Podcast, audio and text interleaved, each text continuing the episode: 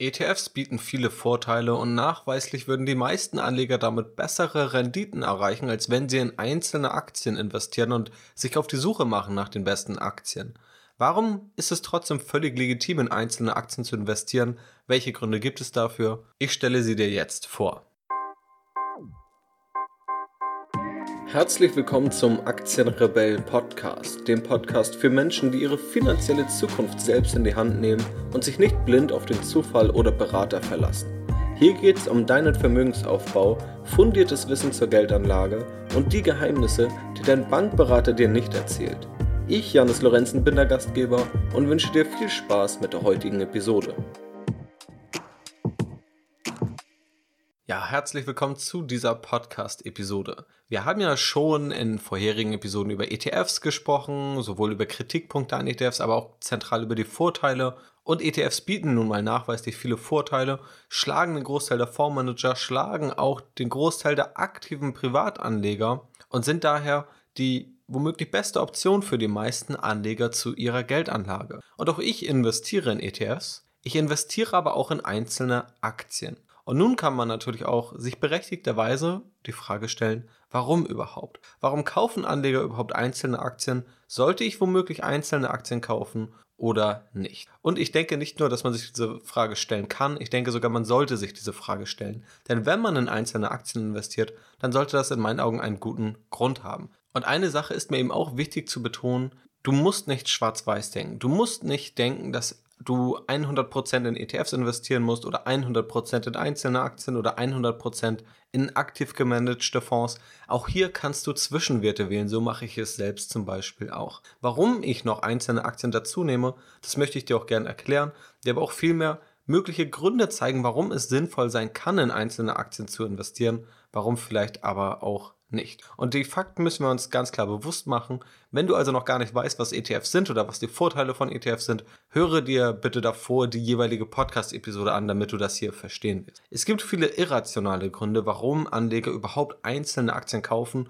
und sich nicht mit einem ETF-Investment zufrieden geben. Dazu gehören einfach der Wunsch zum Zocken.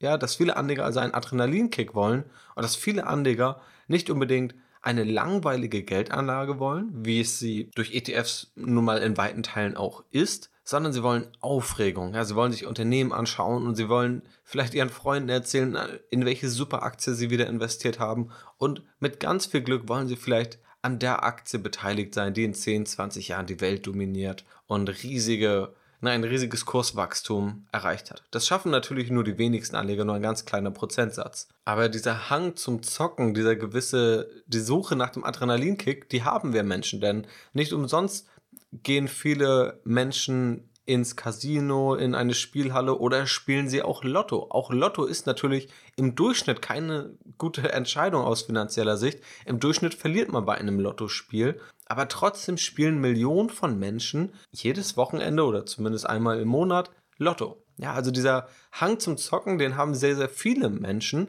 und vielleicht hat ihn sogar jeder Mensch gewissermaßen. Aber das hat bei der Geldanlage nichts mit einer fundierten Geldanlage zu tun. Dann kommt noch die Selbstüberschätzung dazu. Viele Menschen kennen einfach die Fakten nicht und sie glauben, dass sie selbst viel besser sind als alle anderen Anleger und dass sie ja mit ihrer Analyse viel klüger sind, dass alle anderen etwas übersehen und nur selbst sie etwas erkannt haben und damit den Markt schlagen werden, ohne irgendwelche Erfahrungswerte heranzuziehen, irgendwelche Statistiken oder sich vielleicht tiefergehende Gedanken zu machen. Auch diese Selbstüberschätzung haben viele Menschen. Wenn man beispielsweise mal bei einem Seminar war und dann vielleicht mal die Frage gestellt wurde, wer von Ihnen hält sich für einen überdurchschnittlichen Autofahrer, dann werden vermutlich etwa 80% der Hände hochgehen. Und klar ist, nur 50% können überdurchschnittlich gut sein, nur 50% können unterdurchschnittlich sein, aber 80% halten sich auf einmal für überdurchschnittlich und das wird man in ganz vielen Bereichen finden. Viele Menschen halten sich für besser als andere und das eben auch an der Börse. Rechnerisch wird das aber nicht aufgehen und viele Menschen werden dann eben ihr blaues Wunder erleben. Also die Selbstüberschätzung führt eben auch dazu,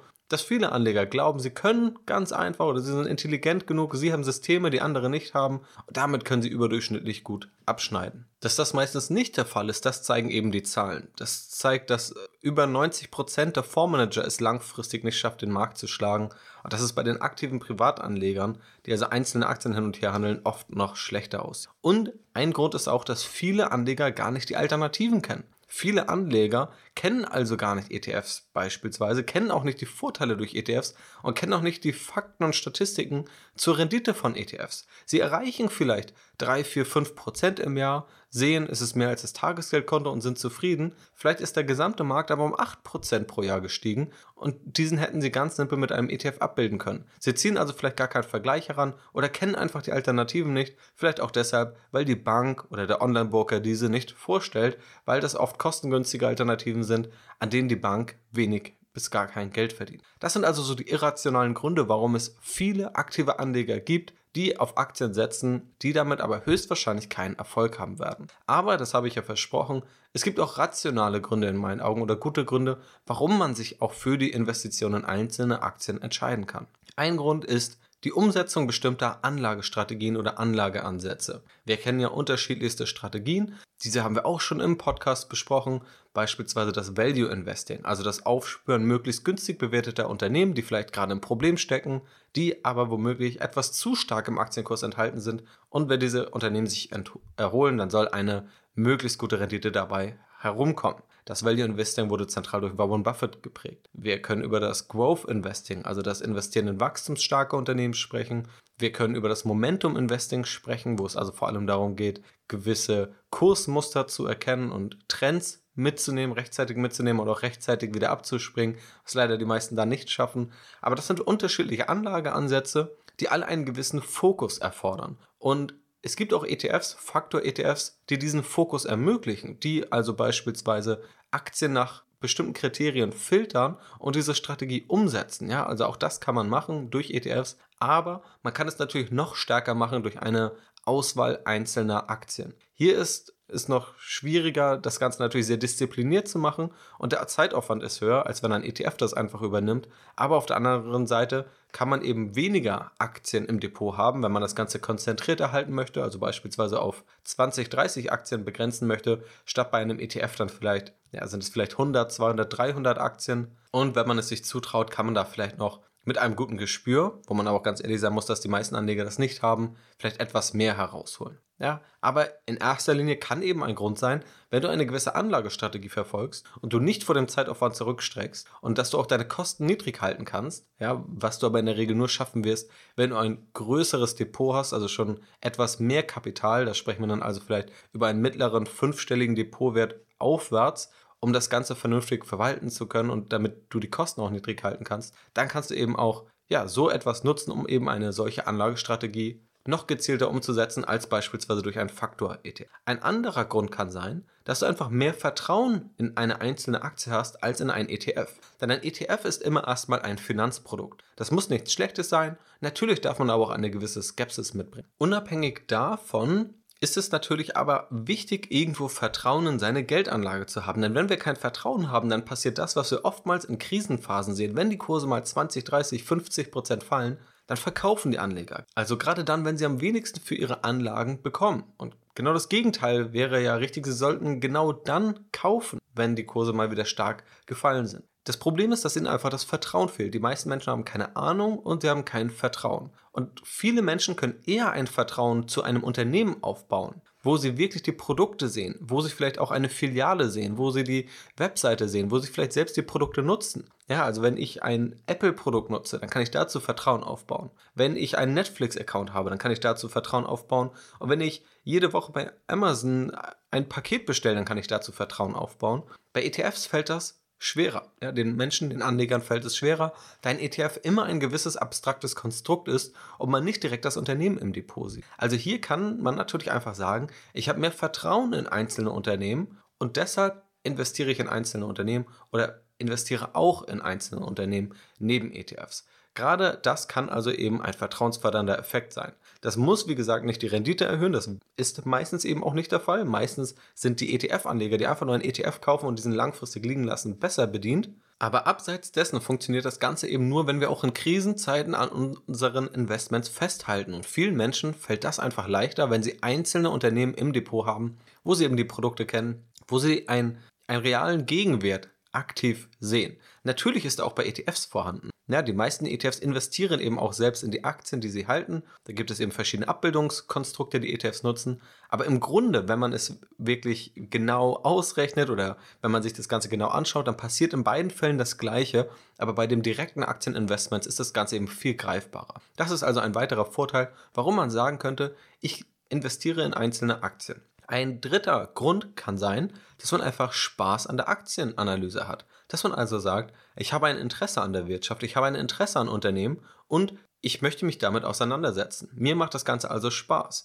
Denn auch hier kann man natürlich hinterfragen, muss denn die Geldanlage immer bierernst sein? Muss das alles nach finanzmathematischen Optimierungsmodellen stattfinden? Es ist durchaus legitim, das so zu machen. Nicht zuletzt ist ja auch das Ergebnis davon von einer finanzmathematischen Optimierung eben ein ETF oder ein Indexfonds und diesen mit einer Buy-and-Hold-Strategie zu kombinieren, weil sich eben gezeigt hat, dass das für über 90% der Anleger die optimale Variante ist. Aber nichtsdestotrotz ist es ja legitim, wenn ein Anleger sagt, ich möchte auch etwas Spaß haben, mir macht es auch Spaß und warum soll ihm jemand nun diesen Spaß nehmen? Natürlich sollte dieser Spaß in geregelten Bahnen stattfinden, er sollte eben nicht zu einem sinnlosen Zocken führen. Aber wenn man die Grundkonzepte des Anlegens beherzigt, dass man also weiterhin seine Kosten niedrig hält, dass man nicht ständig hin und her handelt und dass man womöglich auch faktenorientiert an eine Aktienanalyse herangeht, auch dann kann das Ganze erfolgreich werden, weil man natürlich auch streut, wenn man nicht auf eine, zwei oder drei Aktien setzt, sondern auch in seinem Depot möglichst viele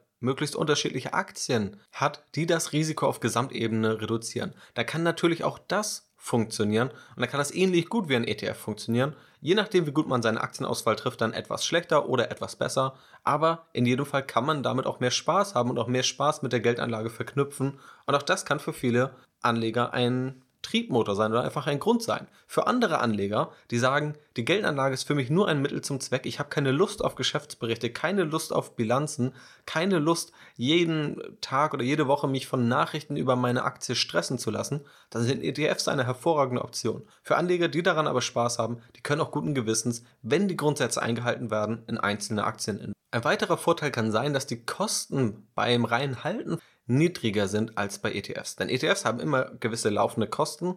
Diese sind in der Regel sehr niedrig. Ja, die gehen bis runter auf 0,05 Prozent pro Jahr, was dann schon wirklich sehr, sehr gering ist. Aktien haben keine laufenden Kosten. Aktien erzeugen aber dadurch Kosten, dass immer wieder gekauft oder verkauft wird, dass immer wieder umgeschichtet wird.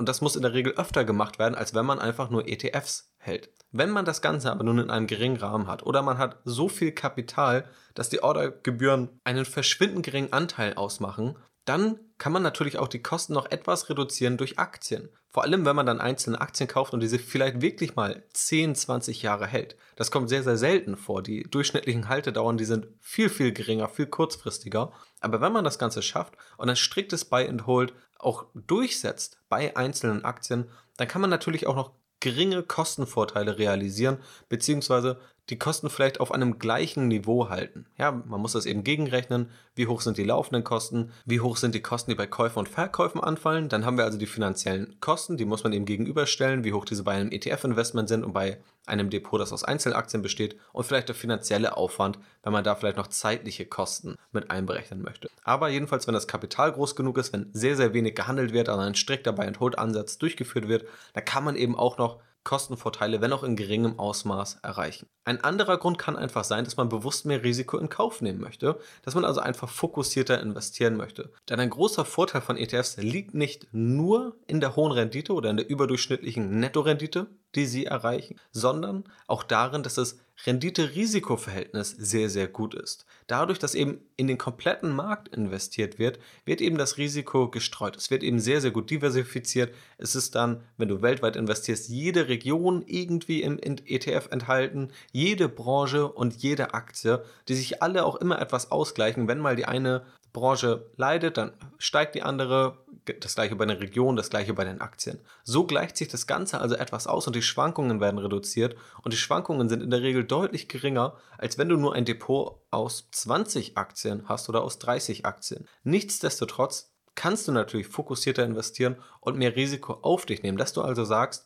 ich nehme es in Kauf, dass ich ein schlechteres Rendite-Risiko-Verhältnis habe. Vielleicht habe ich aber eine Anlagestrategie, das war ja der erste Punkt, die mir mehr Rendite verspricht. Und dann nehme ich es auch in Kauf, eben, dass, meine, dass mein Risiko damit aber auch ansteigt. Ja? Hier geht es also darum, hinsichtlich welcher Kennzahl möchtest du deine Geldanlage überhaupt optimieren? Möchtest du einfach nur mehr Rendite und das Risiko ist dir völlig egal? Diese Betrachtungsweise gibt es, ich halte sie aber für schwierig, denn meistens kommt diese Betrachtungsweisen von Anlegern, die noch nie einen Crash miterlebt haben, wo es dann wirklich mal 50% abwärts geht. Sie kennen diese Situation also nur aus der Theorie, nicht aus der Praxis und dann zu sagen, ich mache das alles ganz locker und ich kaufe danach und Buy and Hold ist mein Prinzip. Das ist schön und gut in der Theorie, aber das Ganze in der Praxis umzusetzen, das ist noch mal etwas ganz anderes. Aber es könnte natürlich ein Ansatz sein, dass man sagt, Risiko ist mir egal, das Ganze kann schwanken, wie es will, ich will einfach langfristig die höchste Rendite. Dann kann man eben auch auf einzelne Aktien setzen oder einen gezielteren Fokus setzen und eben diese komplett breite Diversifikation vernachlässigt. Wenn man nun allerdings sagt,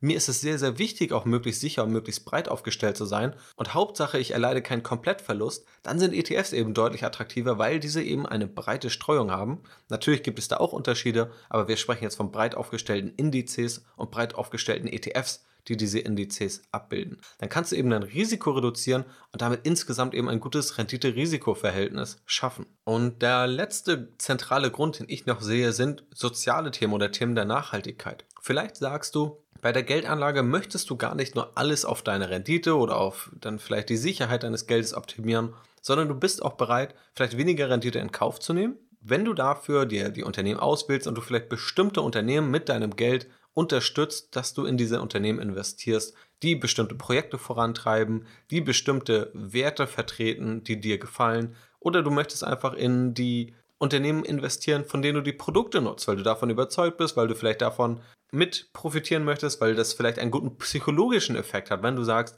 du kaufst dir alle zwei bis drei Jahre ein iPhone und dann kaufst du dir eben eine Apple-Aktie, weil du sagst, dann möchtest du eben an Menschen wie dir selbst mitverdienen. Oder eben bei anderen Produkten, die du nutzt, die ich ja bereits beispielhaft erwähnt habe, dass du einfach sagst, es ist psychologisch ein guter Effekt, wenn du diese Produkte konsumierst, dass du weißt, dir gehört auch ein Anteil, wenn auch ein sehr geringer Anteil an diesem Unternehmen und du profitierst eben auch an Konsumenten wie dir. Aber in erster Linie geht es hier bei diesem Grund eben noch um soziale Themen, dass man sich einfach sagt, je nachdem, ob du diese Kriterien anlegst oder nicht und welche du anlegst, auch dazu wird in Zukunft nochmal eine gesonderte Podcast-Episode kommen, dass du dann eben bestimmte Unternehmen auswählst, in die du investierst und dann auch eben auf bestimmte Unternehmen verzichten kannst, in die du dann nicht investierst. Nun könnte man auch noch andere Gründe nennen. Vielleicht hast du ja eine gewisse Abneigung gegen reiche Menschen, die mit Statussymbolen prahlen.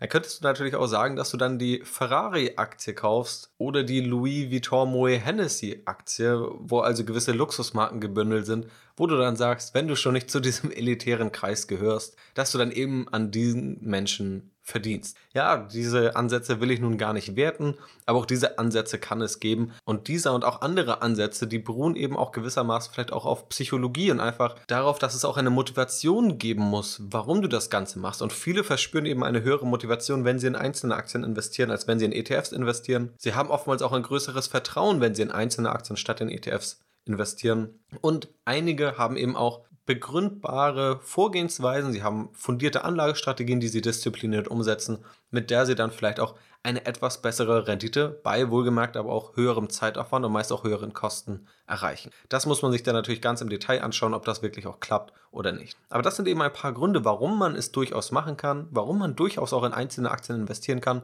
warum ich auch denke, dass dieses Direktinvestment völlig legitim ist, wenn man das eben ja, mit den wichtigsten Grundsätzen kombiniert und wenn man das eben auch langfristig in die richtigen Bahnen lenkt. Man sollte sich aber immer kritisch hinterfragen, was ist der Grund, warum ich das mache? Ist der Grund wirklich ein rationaler? Ist das bei mir wirklich fundiert aufgebaut? Oder möchte ich nur zocken? Überschätze ich mich selber maßlos und kenne ich vielleicht die Alternativen gar nicht? Denn das sind irrationale Gründe, das zu machen. Und das trifft leider auf viele aktive Anleger zu, dass sie eben aus diesen irrationalen Gründen handeln und nicht aus den rationaleren Gründen, die wir hier besprochen haben. Mit Sicherheit wird es auch noch andere Gründe geben, warum man sich vielleicht zu einem Direktinvestment in Aktien entschließt. Wenn dem der Fall ist, dann kannst du mir natürlich gerne schreiben. Schreib mir einfach eine Mail unter janis.aktienrebell.de und vielleicht, wenn ich noch ein paar mehr Gründe bekomme, mache ich gerne einen zweiten Teil und greife diese Punkte nochmal auf. Bespreche sie vielleicht, gebe meine Meinung dazu ab und dann kommst du vielleicht auch deine Entscheidung näher, denn das ist auch eine Entscheidung, vor der viele Anleger stehen. Soll ich auf ETFs gehen? Soll ich in einzelne Aktien investieren? Ich persönlich mache beides, habe aber zentral mit ETFs angefangen, um ein solides Fundament zu schaffen und dann immer mal einzelne Akzente gesetzt mit einzelnen Aktien, weil ich das eben auch völlig legitim finde, vor allem dann, wenn man schon eine breite Basis durch ETFs hat, wenn man also in jedem Fall breit diversifiziert ist, dann finde ich es wie gesagt völlig legitim und freue mich auch da mit einer langfristig orientierten Buy-and-Hold-Strategie an und muss da nicht mein Depot alle paar Wochen oder alle paar Monate umschichten. Aber so viel zu diesem Thema, zu den Gründen, warum Anleger auch einzelne Aktien kaufen, was die irrationalen Gründe dafür sind, die man eher vermeiden sollte und was die rationalen Gründe sind, die man durchaus nutzen kann, warum man eben auch in einzelne Aktien investieren kann. Ich hoffe, dir hat diese Podcast-Episode gefallen. Wenn dem so ist, lass mir sehr, sehr gerne eine positive Bewertung bei iTunes da. Es sind schon viele positive Bewertungen eingetroffen. Darüber bin ich sehr, sehr dankbar. Also vielen Dank an jeden, der eine Bewertung abgegeben hat. Und ich würde mich sehr freuen, wenn du mir auch eine positive Bewertung dalässt wenn dir diese oder andere Podcast-Episoden gefallen haben und wenn du vielleicht mal interessante Denkanstöße daraus ziehst. Weitere Informationen bekommst du natürlich auch auf meiner Webseite aktienrebell.de, auch viele Informationen, die wir hier in diesem Podcast noch gar nicht besprochen haben, auch ja anders aufbereitet, wenn du vielleicht gerne liest. Viele Bonusinhalte findest du dort und du kannst dich auch kostenlos zu meinem Aktienrebell Newsletter anmelden, wo du immer auf dem neuesten Stand bleibst und du auch noch weitere Tipps bekommst. Das kann ich dir nur empfehlen, es ist völlig kostenlos und natürlich auch völlig unverbindlich. Du kannst dich da jederzeit wieder austragen, wenn du keine Mails mehr bekommen möchtest. Das ist natürlich 100%ig transparent. Das war es aber soweit. Ich bedanke mich in jedem Fall bei dir fürs Zuhören. Ich wünsche dir noch einen wunderschönen Tag. Mach's gut, bleib rational, bleib rebellisch und bis dann.